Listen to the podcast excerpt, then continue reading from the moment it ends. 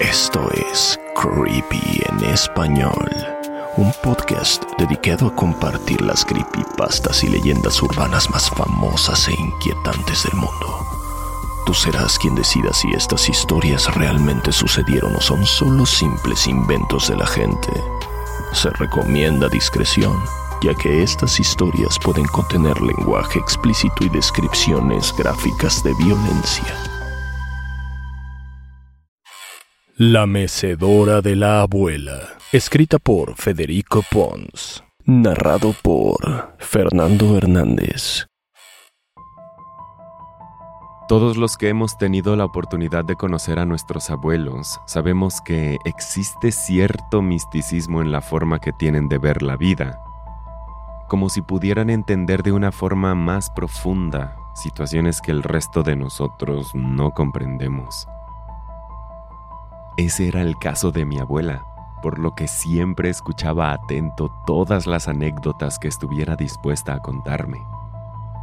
Toda nuestra vida hemos vivido en la misma colonia. Incluso ella, desde que nació, había vivido aquí, por lo que tenía innumerables anécdotas acerca de todos nuestros vecinos y todas las personas que alguna vez vivieron en esta misma calle. Sus historias eran fascinantes y me daban una nueva comprensión del mundo que me rodeaba, por lo que siempre escuchaba todos sus recuerdos. Una noche, mientras se mecía en su vieja mecedora, comenzó a relatarme un recuerdo particularmente oscuro de su adolescencia. Recuerdo que cuando era adolescente me gustaba ver a través de la ventana los caballos transitar las calles, las cuales estaban bordeadas por un pequeño río que atravesaba el pueblo. Aunque era una calle transcurrida, se sentía mucho menos prisa de la que se siente hoy en día en cualquier pueblo o ciudad pequeña. En la esquina de la colonia, donde ahora se encuentra un condominio de ladrillos, antes vivía un hombre al que todos conocían como el chamán Era un personaje enigmático y discreto. Ahí mismo tenía su taller dedicado a la construcción, reparación y venta de muebles de madera. Este pequeño negocio tenía unos cuantos empleados y más o menos cada mes recibía del norte cargamentos con distintos tipos de madera. Casi todos en la colonia le habíamos comprado por lo menos un mueble a el chamán, ya que nos gustaba su forma de trabajar la madera y tenía muy buenos precios. Mi abuela hizo una pausa. Esta mecedora fue el último mueble que el chamán vendería antes de que dejáramos de verlo aquí en la colonia. Antes de que ocurriera la tragedia. Mi abuela tomó aire y continuó.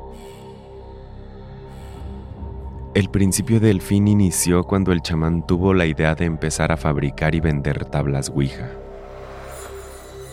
En esa época muchas personas ya habían perdido el miedo a los espíritus, por lo que muchos las consideraban una forma de entretenimiento más que como una forma real de contactar a lo desconocido. Pero como te he dicho ya, el chamán era el mueblero de la colonia, conocido y respetado por todos así que vender su nuevo producto a los vecinos fue cosa fácil para él. Pero había una familia que realmente creía en las fuerzas desconocidas. Esa familia era la más poderosa de la colonia y me atrevería a decir la más influyente de todo el pueblo. Estoy hablando de la familia Beistegui. En su enorme casa vivían cuatro hermanas, todas católicas excepto la menor de ellas, Amalia. Ella siempre estaba metida en cosas esotéricas y no perdía oportunidad para ir a una lectura de tarot o a pedir que le hicieran un amarre amoroso. Ella fue de las primeras personas que le compraron un tablero Ouija a el chamán.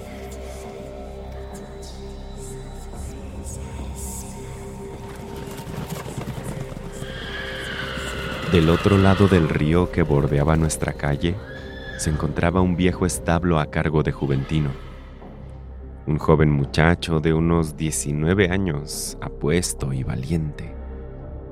Cuando su padre murió en un misterioso incendio, él se hizo a cargo del establo, Al parecer sabía cómo manejarlo. Era muy gentil con los caballos. Al parecer había heredado las mejores cualidades de su padre.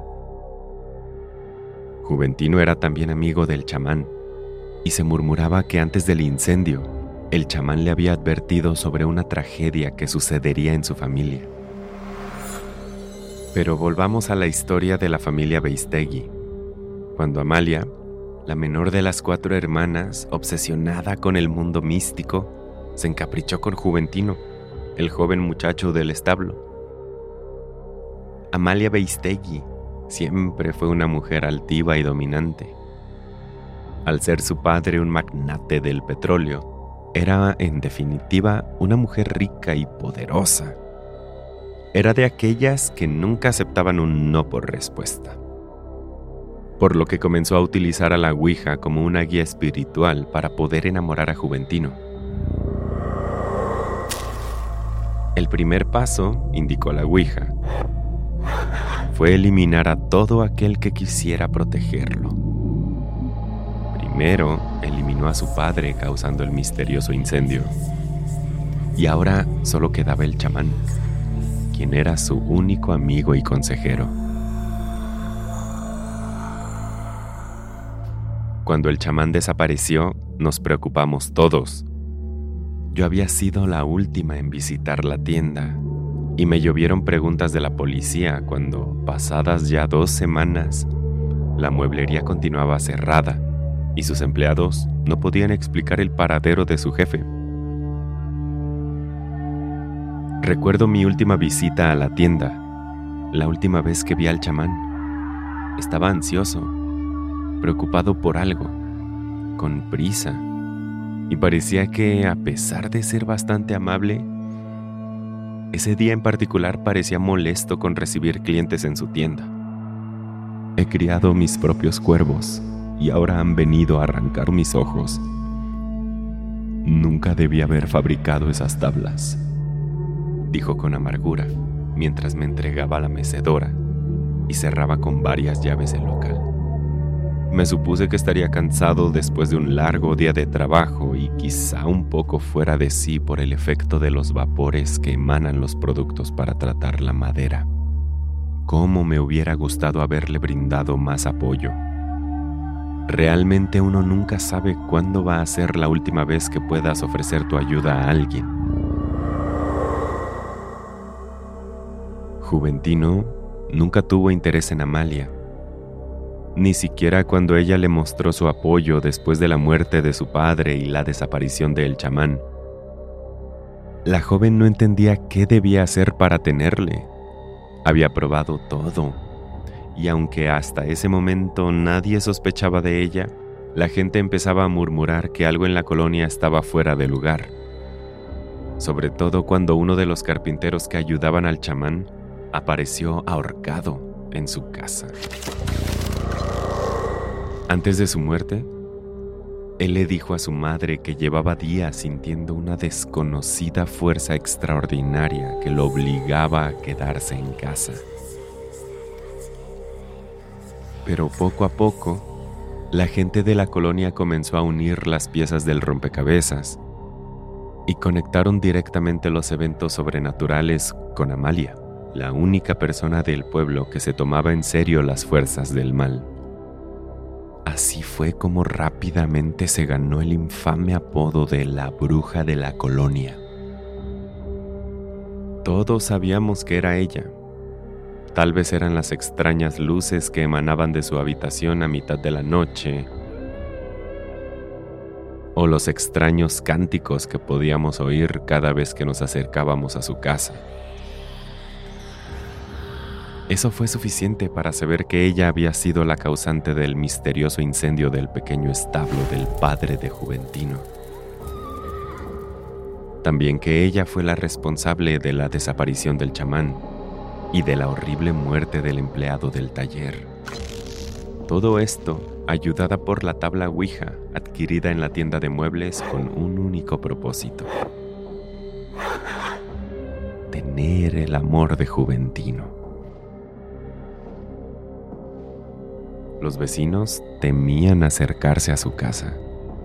o incluso denunciarla, ya que la familia de Amalia era muy poderosa y las repercusiones podrían ser catastróficas. La situación llevó al borde a Juventino, quien escribió una carta que decía lo siguiente. Las cosas ya no pueden seguir así. No soporto las alucinaciones ni la pérdida de todos aquellos seres que he querido. Es más que claro que la voluntad de Amalia es acabar con toda la colonia de ser necesario para tener mi atención. Y yo no puedo, no puedo con la culpa de lo que está pasando. He tratado de huir del pueblo muchas veces, pero siempre hay circunstancias que me lo impiden. La última vez mi boleto del tranvía se perdió en el bolsillo de mi pantalón.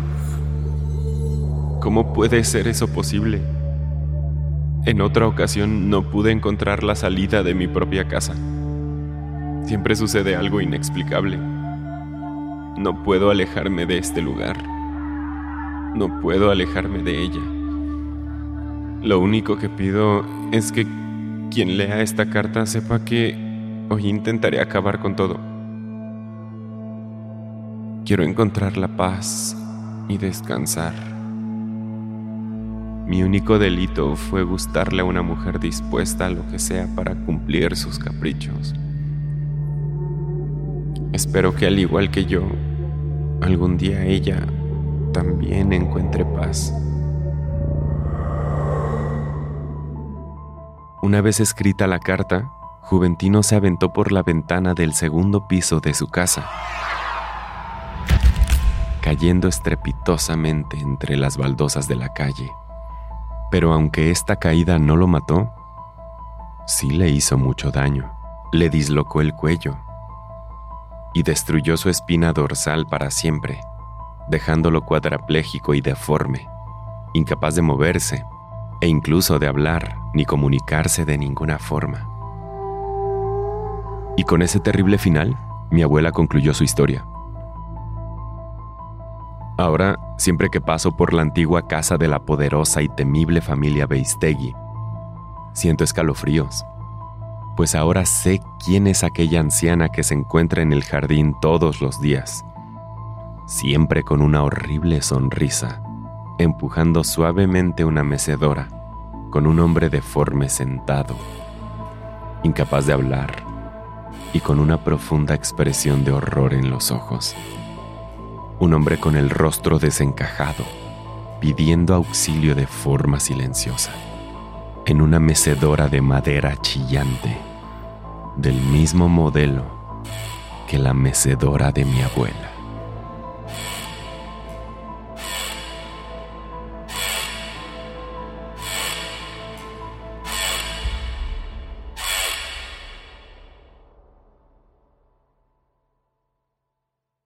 Obsesión maternal.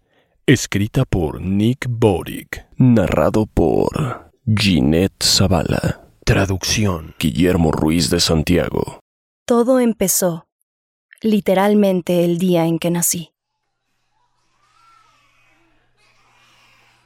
Estaba en la unidad de cuidados neonatales en esas habitaciones donde están todos los bebés recién nacidos, junto a un gran vidrio traslúcido, donde los nuevos padres con tanta ilusión pueden ver a sus bebés.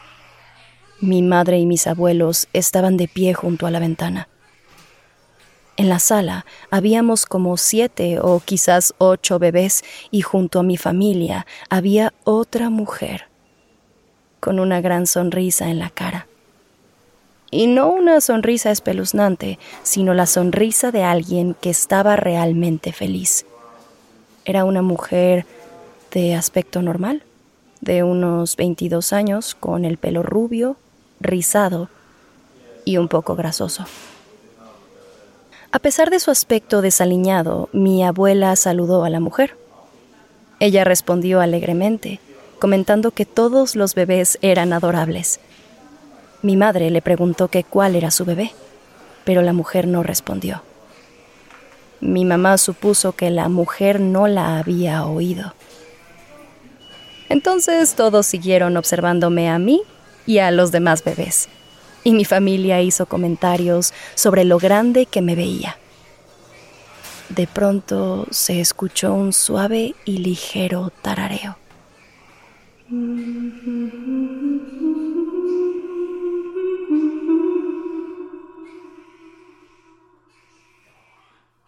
Era aquella mujer rubia y desaliñada, quien simplemente se disculpó explicando su emoción y diciendo, mi bebé por fin está aquí. Mi madre le volvió a preguntar que cuál era su bebé. Ella respondió con un estallido de alegría. Mi niña está ahí. Apretó los dedos y la cara contra el cristal y dijo, no es preciosa, es perfecta. Mi madre y mis abuelos intentaron identificar a qué bebé estaba señalando. ¿Es la de ahí? ¿La de manta blanca? preguntó mi abuelo. No, esa bebé no es ni la mitad de perfecta que la mía. No parecía amenazadora ni espeluznante. Simplemente parecía una madre primeriza muy emocionada. Pegó tanto el rostro contra el vidrio que su nariz casi tocó el cristal. Esa, esa es mi dulce, hermosa y maravillosa bebé, justo ahí. ¿Es la que tiene el gorrito de estambre? preguntó mi abuelo. Sí, es tan perfecta. Mi abuelo miró a mi abuela y le pidió que fuera a buscar a alguien del personal del hospital. Mi abuela lo hizo de inmediato, ya que esa bebé era yo. Señora, le dijo mi abuelo, intentando explicarle, pero ella no respondió. Señora, volvió a decir. Esta vez la mujer giró la cabeza con una expresión de molestia en el rostro. ¿Qué? dijo apretando la mandíbula. Mi abuelo la miró y simplemente dijo, No creo que esa bebé sea suya. La mujer empezó a respirar agitadamente y por un momento sus ojos dejaron entrever un destello de ira. Mi abuelo se puso frente a mi madre de forma protectora, se dio la vuelta y se marchó. Al poco rato mi abuelo regresó con un médico, quien después de escuchar la historia se disculpó y afirmó que los bebés estaban seguros. También dijo que implementarían guardias las 24 horas como medida de protección. Y bueno, los años pasaron y yo crecí. Recuerdo un día estar en un parque junto a mi madre. El sol era brillante. Después de jugar un rato, subimos al carro para volver a casa. Pero a mitad de camino dos patrullas nos cerraron el paso. Un par de policías con pistola en mano le gritaron a mi madre que se tirara al suelo. Yo solo recuerdo quererla proteger, rogándoles a los policías que no le hicieran daño. Esposaron a mi madre y la metieron en la parte trasera de la patrulla mientras los agentes hablaban conmigo. Les expliqué que la mujer que habían detenido era mi madre y se los aseguré, incluso después de que me lo preguntaran unas 20 veces. Después de que aparecieran más policías y hablaran conmigo y con mi madre, nos enteramos de que una mujer desesperada había hecho una llamada anónima afirmando que alguien con la descripción exacta de mi madre había secuestrado a su hija, quien tenía una descripción exacta a mí y de la ropa que llevaba ese día. La llamada se había realizado desde un teléfono público muy cerca de mi casa. Y cuando la policía comprobó que mi mamá y yo éramos realmente madre e hija, se disculparon y nos dejaron ir. Recuerdo la acalorada discusión que mis abuelos y mi madre tuvieron esa noche. Ha sido ella. Sabes que ha sido ella. Repetía mi abuelo una y otra vez. Al año siguiente, cuando estaba en segundo de primaria, unos maestros tuvieron que sacarme de clases y llevarme a una sala de conferencias mientras llamaban a mi madre y a la policía.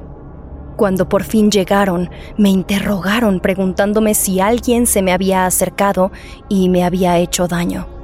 Y yo respondí que no, me hicieron prometer nunca hablar con desconocidos, así que eso hice. Y bueno, años después, descubrí que esa mujer había entrado en la escuela afirmando ser mi tía y exigiendo que me entregaran a su cuidado. Y claro, debido al protocolo escolar, los profesores no accedieron. Menos mal. Esa preciosa niña solo me tiene a mí y tú intentas alejarla de mí, dijo la mujer antes de salir corriendo del colegio, con lágrimas en los ojos. Y bueno, claramente después de ese incidente, rara vez me dejaban sola. Menos mal, Aproximadamente un año después empezamos a recibir llamadas telefónicas. Eran las típicas llamadas espeluznantes, con alguien que se limitaba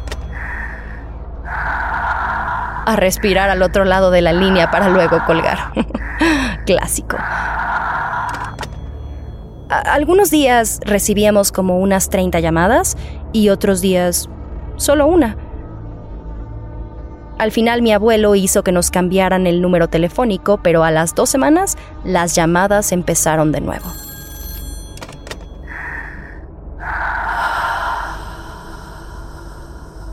Cuando cumplí 13 años, mis abuelos y mi madre me hicieron una confesión.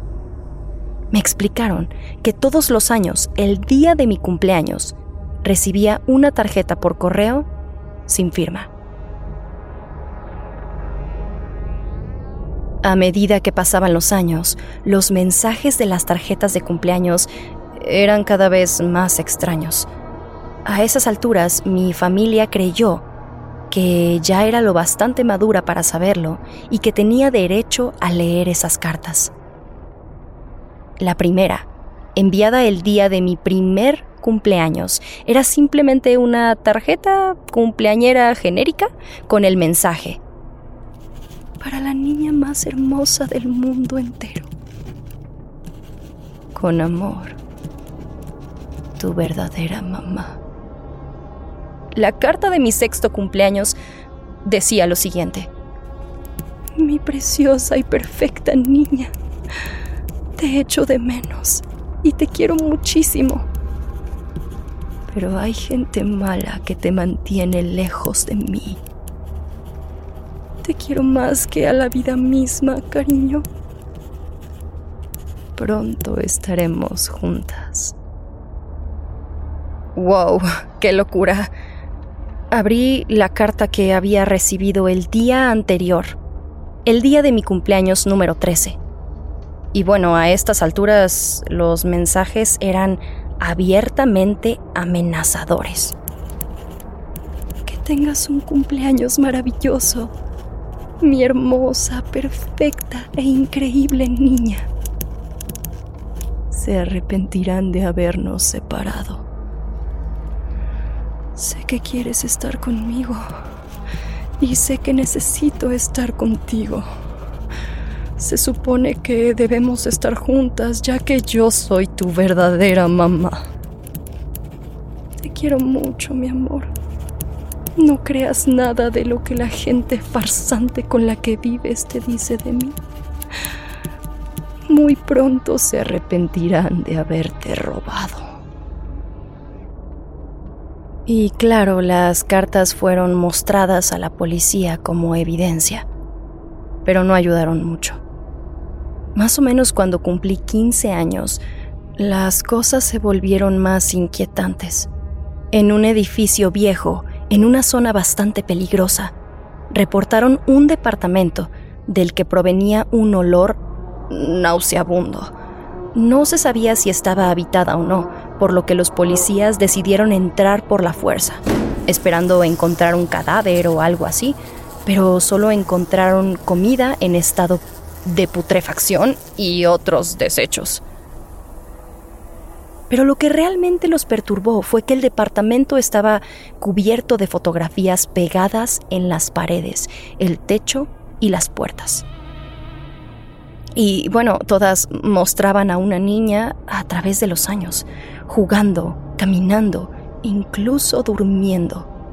Al utilizar la foto de un anuario escolar, pudieron identificar que esa niña era yo. Era yo. Sin embargo, era un misterio quién era la persona que habitaba el departamento, ya que nunca la encontraron. Y bueno, además de las fotografías, los policías también hallaron decenas de cuadernos con escritos que hablaban de una maravillosa niña que algún día se reuniría con su verdadera madre, pero poco a poco los escritos se transformaban en siniestras amenazas como la siguiente. Todos los que nos separaron morirán. Nadie se salvará. Haremos que les duela como nos dolió a nosotras. Los investigadores pasaron días retirando y registrando todas las fotos del lugar y todavía más tiempo se tardaron en transcribir todos los cuadernos que se remontaban a 1989, concretamente el 9 de junio de 1989, el día que nací.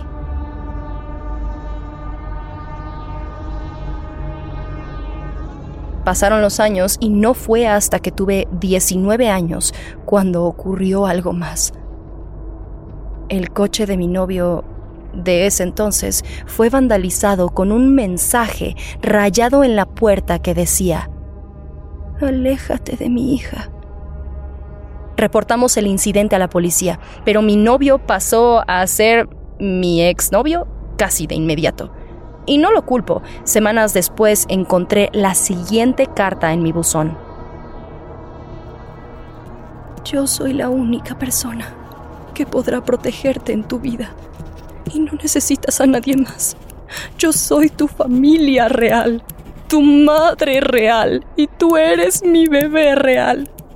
Y nada ni nadie cambiará eso. No puedo esperar a que vuelvas a mí. Al año siguiente, a mitad de la noche, la alarma que teníamos instalada en casa se activó. Cuando llegó la policía, descubrimos que la cerradura de la puerta trasera había sido forzada.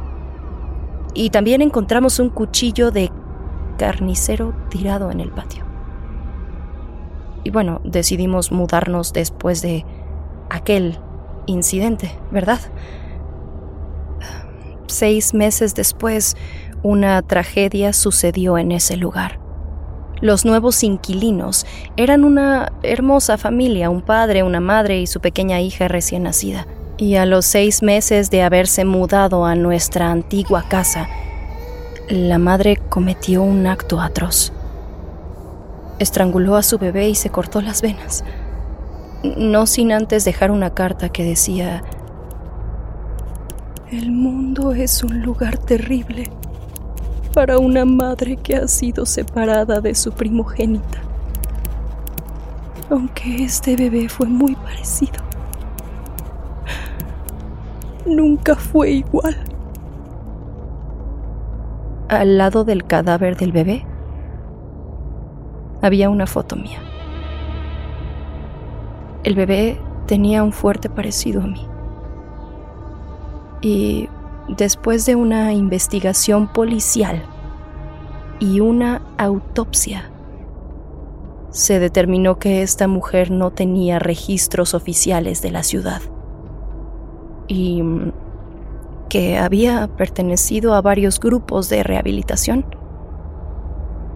Los policías contactaron a mi familia y a través de fotografías mi abuelo pudo determinar que era la misma mujer que había estado en el hospital el día de mi nacimiento.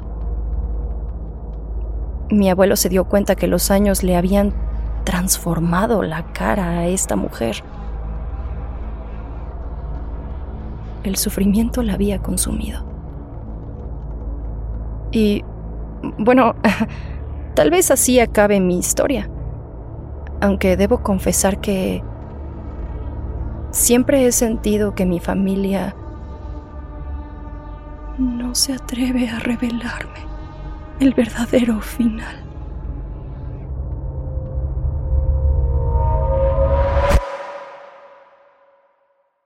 Creepy en español fue creado por John Grills y producido por Guillermo Ruiz de Santiago. Manda tu propia historia a creepyhistoriaspod.gmail.com y nos pondremos en contacto contigo. Síguenos en Instagram, estamos como arroba creepy en español. No olvides suscribirte a Creepy en español donde sea que escuches podcasts. Todas las historias compartidas en este podcast están bajo licencia de bienes comunes creativos o tienen el permiso explícito del autor. Ningún extracto de este podcast debe retransmitirse o distribuirse sin el consentimiento del equipo de Creepy en español y de su autor.